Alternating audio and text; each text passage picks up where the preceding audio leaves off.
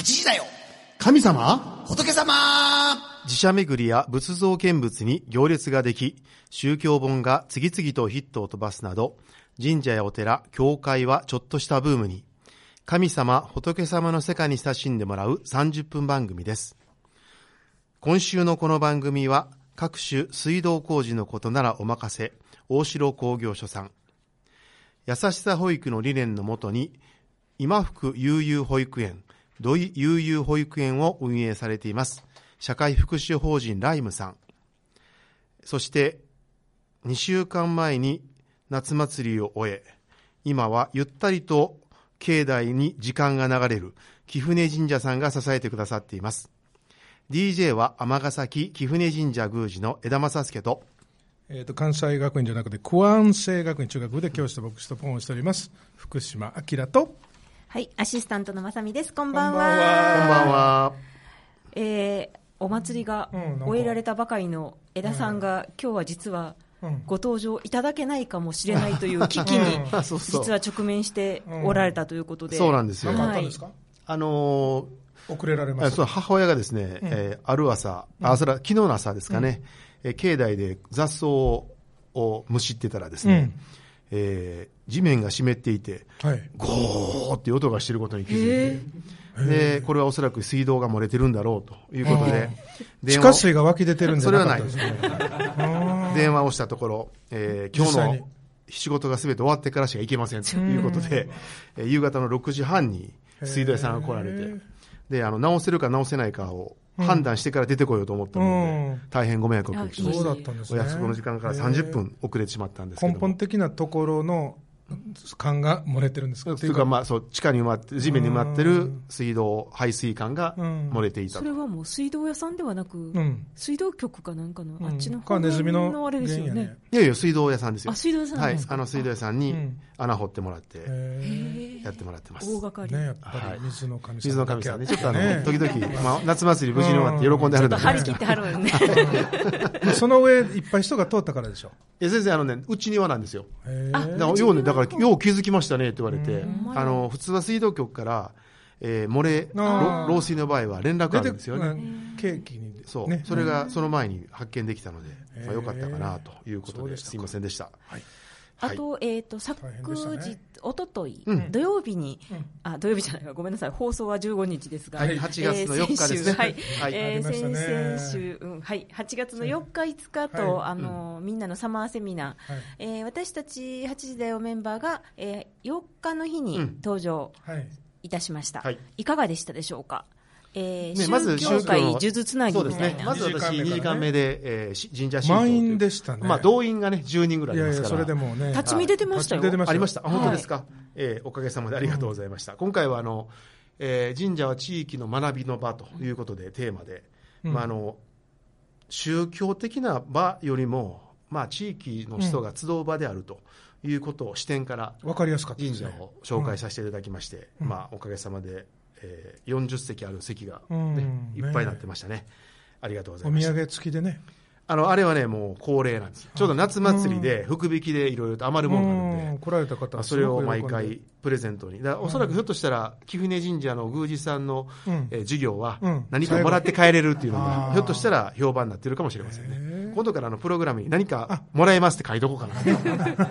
そしたらあの若狭君の授業の動員をね、うん。抜けるかもしれないんで。あの、ちょうどね、裏に若狭さんとあそうだった同んですね。じ授業を綺麗なやつでね、ん。ああの、僕らの教室の2つ向こう側でそこを通らないと我々の教室に来れないっていう状況だったんですよ。そこで勧誘されて入り口でうん。当選簿して、へ どうぞ皆さん森のお話をどうぞどうぞって言って。子供っぽい。聞いてるんですよ。で僕ちょっと出て行って「何しとんねんお前は」って言ってー営業妨害で。で一応アンケートにも書いといたんですよ教室に入ってくる人を防いで防ぐ人がいたと。ちょっと嫌がらせ的ですよね。人としていかがなものかですね。うん。同じ時間にそれも2つ横ってね。そうなんですよ。まあそれはねあのしょうがないかなと思ったんですけど。ねだからひょっとしたらねなんかバチ当たって声が出なくなってるうんかもしれねね。多分そんな感じがしますね。えー今日、。あの、打ち上げ等々でガラガラ声でいらっしゃいました。でその後やっぱり3時間目がね。3時間目ね。えーはい。お昼だよ神仏集集合合はい。ということでねえ。ー今回ちょっと広林さんお休みやったんですけども、はい。あ、そうです。今日、あの、はいすいません、今日もちょっとお休みうんあそうですね。はい。えーポンさんと私で、実にあの、うん。まあ、打ち合わせがほぼなかったというのがね、はい。何よりも、自己紹介、立ってし,、ね。してしまったりとか、はい。またよう喋りましたね、ポンさん。そう、そうポンさんがね、すごい真面目、あの、おふざけモードで行くよって言ったのに、終始真面目モードで、え真面目にしました？そうなんです。あのね、自ポンさんね、スタジオではふざけてるのに、人が前におると真面目なんですよ、ね。急にね、そうなんですよ。で、毎回毎回帽子それはカリーデラでしょ。カリーデラは真面目やったあねあカリーデラはネタをねちょっとね。真面目。はい。でも今回その2つの授業に、えー東京からはい。そうそう。このラジオのことを、えっ、と、川崎、川崎。神奈川県です神奈ね。はい。びっくりしましたね。このために来はったんですよ。この番組のヘビーリスナーですが、すいません、サイレントリスナーですっておっしゃってて、うんはい、ありがとうござわいます。ざわざそういう方朝新幹線に乗って来られて、で2時間目、3時間目の授業を聞いて,、聞いて。で広林さんの授業あればそれを聞いてうん。帰ろうと思って、あーだからポンさんだからもともとあの、うん。アウト・オブ・眼中。眼中ですけど。あ、そうなんやね、多分ね。私も聞いてしまいました。最後までおられるんですか？って聞いたら、すいません、帰ります。普通5、5までおられますよね、普通の人。やっぱりね、5, いえいえ時5いいんですよ。時間目は、あのおせっかく大阪来たので、ね。大阪観光して帰りたいということで、うんあそうだったんですね。まあ、それがいいと思いますよはい。って言って言うといたんですけど、あの、5時間目のね、ポンさんの授業も非常に盛り上がって。あそうなんですか、はい、すごいいい残念ながら。片付けで折れなかったんですけど、うんあ。牧師2人と、ん。えあーーヘビーリミュー。スナー。ジシャンえ隣の教室から苦情とか来なかったですか、あうるさい来ました。で来ました。いやいやいや。なんか音漏れてましたよとかね。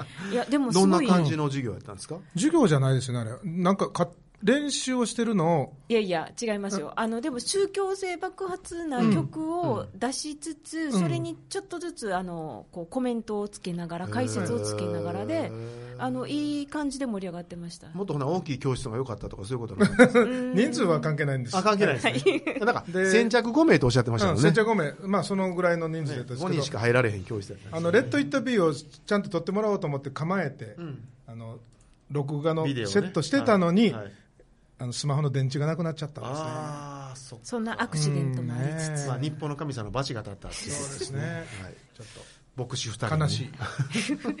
えーというわけで、はい。えー本日は73回目の終戦日、はい。終戦の日、はい。はい。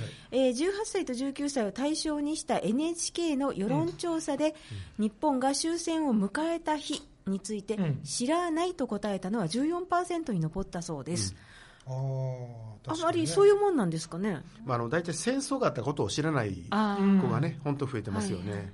はい、え戦後？73年、はい、はい、確かにね、NHK って本当、18歳、19歳と20歳のアンケート、毎年取ってるんですよ、これ。あへでちょっとたまたま別のアンケート、あの要件でね、世界は平和だと思いますかっていうふうに聞いたら、NHK の調査では5.2%が思う、94.8%が思わない、世界は平和だとね、でに日本が平和だと思いますかというのもあるんですけどね、それが今、資料がどこ行ったんやろはい。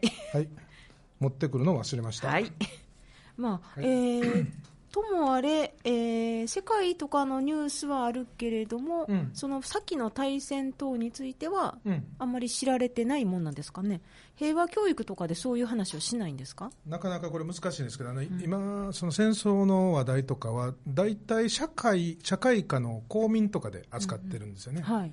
で、これ実はあの今、その聖書とか宗教の時間でどう扱うかというのをいろいろ話し合ってるところなんですけども、あのこれまではその被害被害意識と加害意識と割とこう極端に分かれて、教育の場で論じられていたことあるんですけど、それがあのそういうふうに区別するべきじゃないという考え方が非常に大きくて、あの戦争自体の問題性とか、あのなぜそうなるのかとかいう、でもっと広い意味でのせあの戦争の捉え方みたいなことを今やろうとしているところなんですけど、まあ、戦争といえば神社を毎年靖国参拝とかが、ねそうです話題になりますけど。靖国神社参拝とか、あと、まあえー全国の五国神社でもそれぞれ祭典が行われてますけれども、ただ、まあ、あの我々のほぼ、えー全国にある一般の神社に関しては、まあえーこの日を迎えたから何か取り立てて何かをするということはあまり行われていないかなと、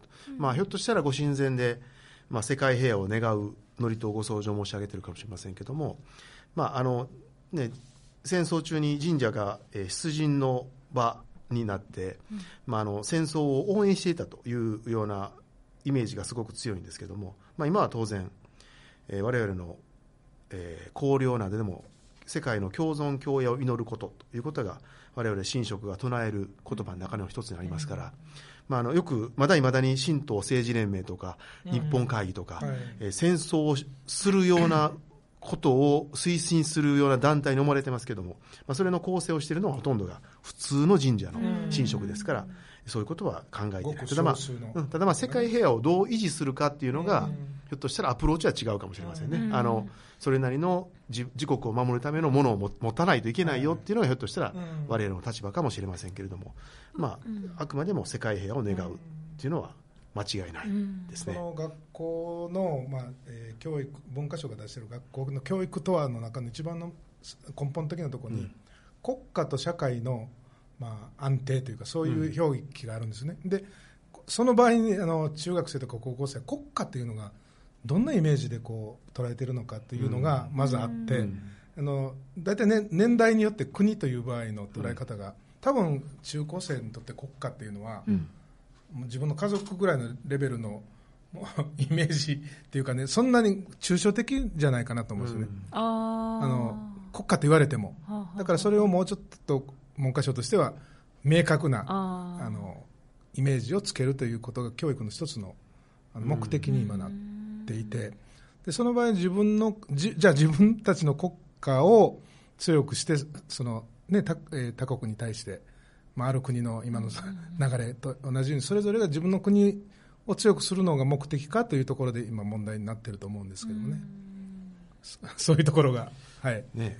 まあまあ、はいでもやっぱりそれぞれの小さな集まりからうん、平和、安安全、安泰というん。ことを考えていって、それが大きくなっていくんだっていうのを子供の時に学べたら方がいいでしょうね。うん。いきなり国って言われたら、言われてもね。本当イメージが湧かないでしょうからね。ええあのあれなんです中学生がね戦争あなたは戦争が起こる理由は何ですかっていうのをうちの学校、うんうんまあ、全校生に聞いて、うん。1位が何でしょうか？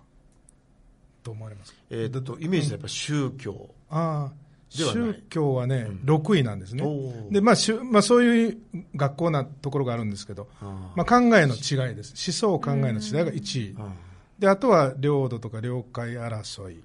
で3番が欲望、ーうん。4番が自己中心とか自己満足とか、勝手さとか、まあ、そういうあの意見があったりあの平和を一言で表すと何ですかって言ったときにこれはあの香港の特徴なんですけどもあの笑顔っていう言葉が出てきてでこれはあのよく、えーその学校で今日も一日笑顔をうん。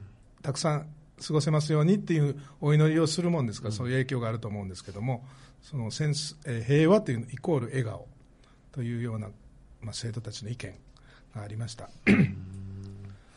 この間のね、うち埋まったうん。夏祭りでも、えー僕が、えーだんじりの関係者に話をしたのは、お祭りが終わった最後に、みんな笑顔でお疲れ様って言い合おうねって話をしたんですよ。だからやっぱりその、うん、大きなくくりじゃなくても小さなくくりでもやっぱそういうのでいいんですよね、うんおそらくね。ねうんまあ、この番組だと多分機嫌良さとかご機嫌な、うんうん。まあ、終わってからの打ち上げで笑顔で終われてたら、それが、はい。ね、そういうこといいんでしょうね。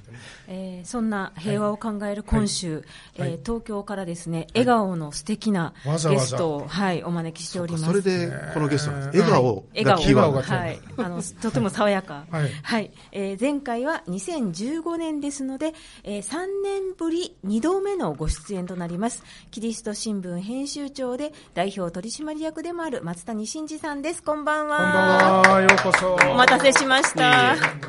ご無沙汰しております。はいますえーではですね、まず私の方からプロフィールを簡単にご紹介いたします。えー1976年福島県のご出身、ご両親は厳格なクリスチャン。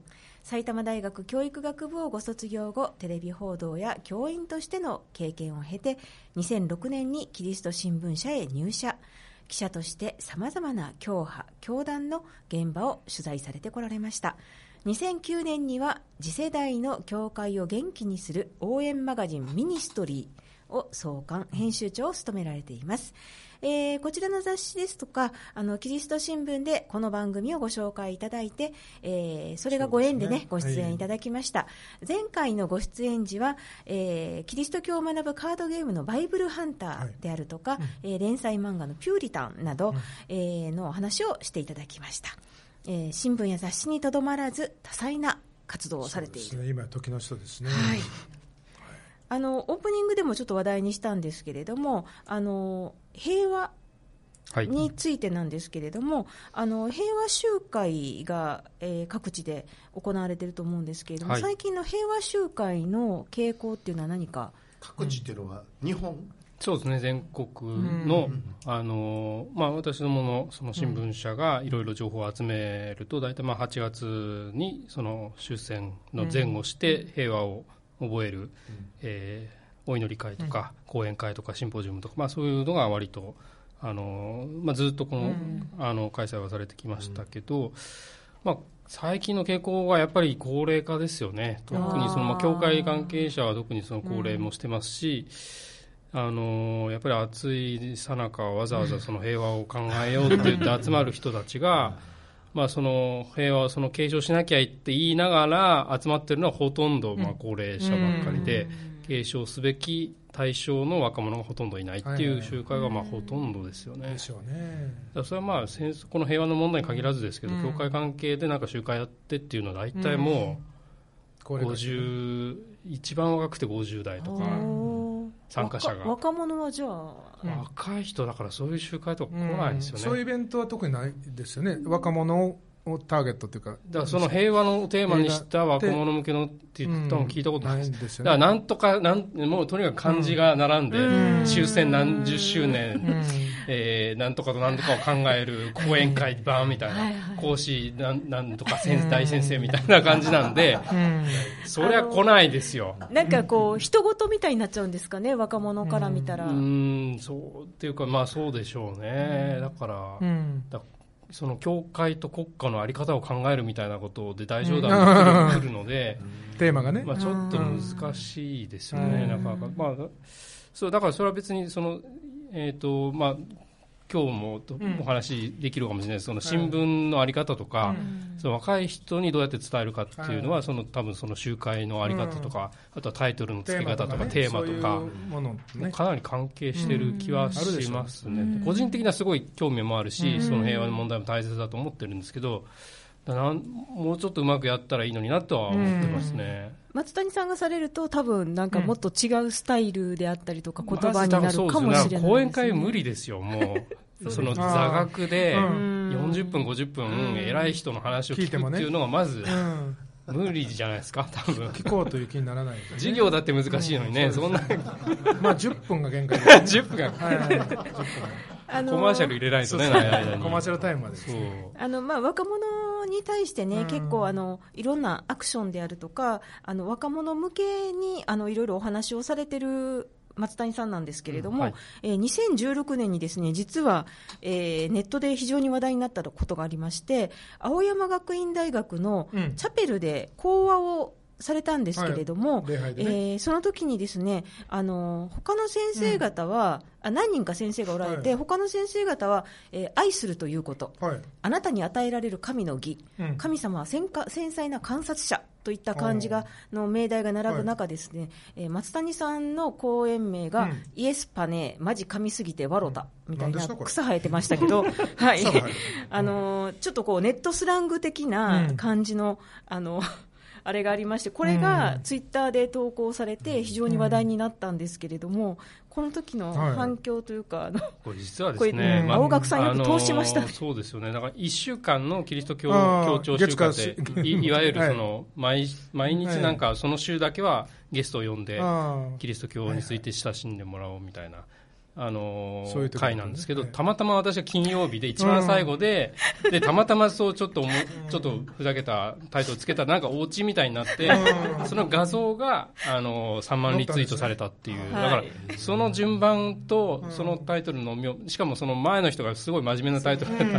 まあ、普通真面目なタイトルですよ。それは説教題ってう、ん。食材と許しとか、なんかその十字架とあがないとか、なんかそういうタイトルなのに、まあ、ちょっとイエスパネル、まあ、それだから学生向けにはい。やるとしたらこういうタイトルかなっていうのでつけたんですけど、よく本当にだからよくまさか通ら通ると思ってなくて。あ、、そうなんですか？スルーしたんで、いや、大丈夫かなと思って、あでもまあ、おかげで、その当日満員、超満員で立ち見が出る、立ち見が出るぐらい聞きたくなりますもんね、このタイトルで。何そうなんです。何のな話か想像つかないですつかないです。ど どこの聖書の話かがえちなみにかい、うん。かいつまんで言うとどんなお話いやいやいや、どこのかいつまんで話せないです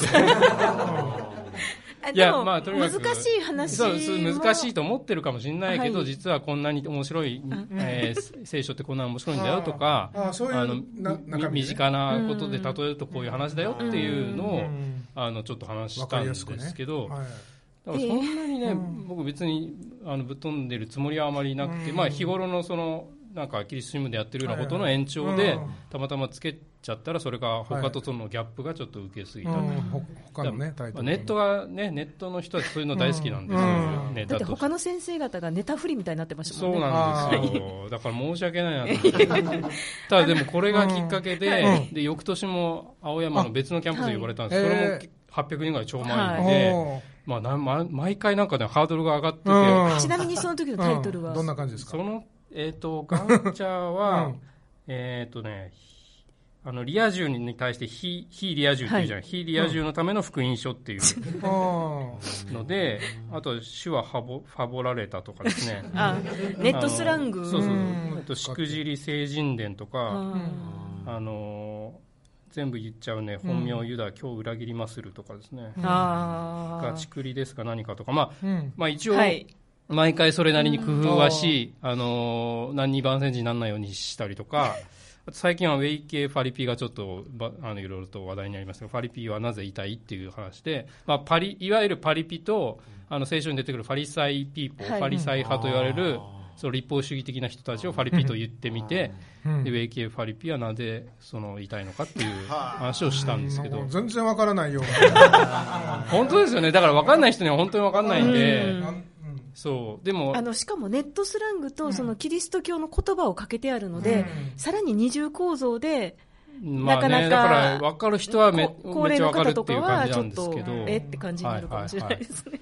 ただやっぱりその学校によっては、うちの学校のあの伝統に合わせた話をしてくださいみたいなこう前 前置きがこう バリアがちゃんとえタイトルはは許されて？タイトルは許されないです。あタイトルつけつける前にあいや今までこういうタイトルでやってるんですけどって言ったらあの丁寧なすごい長文のお願いのメールが聖書的伝統的福音的あタイトルをお願いしますみたいな。ー。わかりますわかります。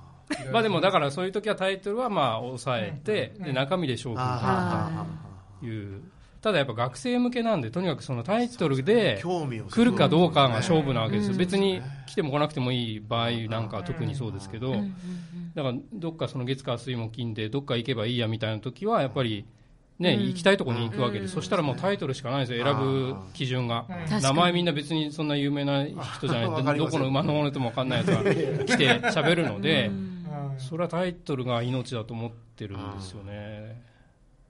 だで、かつタイトルでひあの釣ったからには、それに見合うだけの話をしなきゃいけないと思うんで、看板倒れと思われたら非常にですね。ね、恥ずかしいので、それに見合うだけの話は、あの、心がけて。うん。なんかその周りからのそのハードルが上がってるのもされながらあの自分自身でうん。タイトルとその講演でねうん。ハードルをさらに上げるという。うん。なかなかのいや、まあ、そもそもだからね、あの教まあ、学校もそうですけど、その礼拝に対するモチベーション、ものすごい低いわけですよ、ここ学生、生徒たちは、うん。で最初から面白いと思ってないし、期待もしてないし、一切期待してない、そうそうで出たら単位が、ねうんもらえるとかっていうレベルなんで、それだけをとにかく根本から覆したいと思っていて。ね。あの実は面白いこと言っていいんだとか、あ礼拝中も笑っていいんだみたいなことを、やっぱり文化としてね、広めていきたいとは思ってるんですけど。なんか常にこう攻めの姿勢の松谷さんなんですけれども、えー昨年7月にはキリスト新聞もリニューアル、はい。ははい。い。はい。あの別の創業になりましたね72年を超えるキリストうん。教業界史のあのまあ変革、ずっとその縦書きの割と大きめのその、いわゆる全国紙の朝日新聞とか読売新聞そうですね。あれみたいなのイメージでしたよね。感じだったのをまあ、横書きにして写真を大きくして、えーまあ、いろいろ連載でお坊さんがかい、まあ、それこそ池内さんに連載書いてもらったりとかを始めたんですよね。えー、そしたら本当にだから、うん。あの新聞届かないんですけどっていう問い合わせが、なんかフリー、あの違う。そうそう違う。普通のフリーマガジンが入ったみたいな。届いてるんですけどっていう、そのことはするぐらいじゃあ捨てておられるかもしれない。そうそう。だから前に見せていただいたのと随分こう違うんですよ、ね。前お見せしましたよね、はい。はい。そうですよね、はい。そうなんですよ。だからまあここにね、表題があ。あのそうそうそう、なので、あのまあ、ささっき言った通りそり、今までのね、こ高齢の,、あの読者の方が、まあ、かなりあの大多数を占める新聞だったんですけど、まあ、そのままだとどんどん読者減る一方ですし、字は読めなくなるし、あの孤独やめるっていう方もいらっしゃる中で、若い人にとにかく新規の読者を獲得しなきゃいけないということで、ちょっと。確かにね、まあ横書きっていうのは若い世代にはだってこれ、絶対いいですね。多分駅のあのスタンドに刺してあったら、普通にみんな若者と言いますもん。はいはい、そういうのをちょっと意識してみたんですが、まあ、あのちょっと賛否両論うん。怒られてもおります、でももう定着してますよね、もう1年だったらね。まあ、1年ようやく経ったところで、まあ、うんこれからですかね、私も最近はしてないですわ。あの。はい、問題発言いただきました。あと、えっ、と、スマホのアプリも。はい、うんアプリゲームがですね、モーセの海やりっていう、あのやりました、やりました。はい、アプリがありやりましたか？ややったけど、すぐ飽きてもうやめました。そんなことないですよ。あのやりましたよ、あれは。割とモーセって有名なんですよ、聖書の中でも、うん。あの海を割って向こう岸に逃がしたっていう預言者として有名なんですが、それをパズルゲームにして、あのこうタップすることで海を割っていって、あうん。こう渡してあげるっていう、それを制限時間以内に何人渡せればクリアみたいな。割と簡単なんです。でそうそうクリアするとどんどん難しくなっていくとなるほど。いうアプリゲームです。無料ですか？モーセの海より無料無料でございますので、ぜひダウンロードしていただければと。はい。えーあとですね、最近出された新刊、えー宗教改革2.0へ、旗から見えるキリスト教会のマルトバツ、えー絶賛発売中、うん。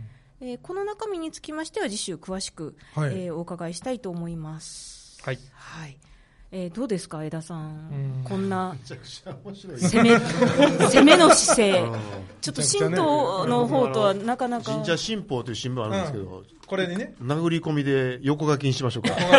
多分あの、全国8万社を敵に回すかもしれない。やっぱり、前あの神社の関係者の方から、いや、キリシンね、漫画も連載してるし、神社新報でやりたいんですよみたいな、漫画家さんからうん。お声掛けあって、はい。いや、じゃあぜひやってくださいよって言ったら、もう神社会はとにかくそういうのは全然ダメだと、いう話で、いや、頑張ってくださいよっていうちょあ、っと。お話をしたところなんですけど、え神社新報は一切そういう柔らかいのはなしですか？ないないないない。漫画といや、かもなし。ないでしょうね。横書きはダメでしょうね。まあ横書きかな縦書きで、右から左ほぼない。あの、こう本部から来る書書類も全部縦書きですから。うんね。ノリとみたいなあの、ノリとみたいで、そう。本当そう金遣いも違いますしね。あそう旧金遣い旧金遣いああ、そうなんですね。や金塚ひって書いてある。金塚ひ。ほんまに？ほんまにほんまに。で、僕らが普通に原稿を書いて送ったら、それが旧金遣いで原稿になる。えええー変換されるんですか変換そうなんですあか？あ、そういうソフトがそれは知らなかっそれは知りません。それは知りません。ええたそそれは知らなかったですはあポンさんもじゃあね若手の、ねはい、はい。でもすごいな攻めてますね。ねえまた怖いもんなし。しですよね。いや、あなたもいい加減怖いもんなし。ねポンさんも。憧れます。ポンさんもね松谷さんと先日、はい。共演されたまたねっていうのもね,、はいまたね。ありましたもんね。はいはい、えー今週のこの番組は大城工業所さん社会福祉法人ライムさん貴船神社さんが支えてくださっていますありがとうございま。ますす。お坊さんと神主さん、牧師さんに聞いてもらいたいお悩みやお寺や神社、教会に関する素朴な疑問など、皆様からのお便りをお待ちしております。メールアドレスはメールアットマーク fmii.com、ファックスは0664832501ですお。待ちしておりはい。ます。松さん今日はありがとうございました。はいありがとうございました来週はかなり楽しい展開になるというふそうですね来週ことも聞いてますので、ぜひよろしくお願いします。はい、よろしくお願いします。はい、えーそれではエンディングのコールに行きたいと思います。えーそれでは来週水曜夜8時にお耳にかかりましょう。8時だよ神様仏様仏様来週の松谷さんは笑顔がなくなるような気がしますよ。うわー裏話が聞けそう。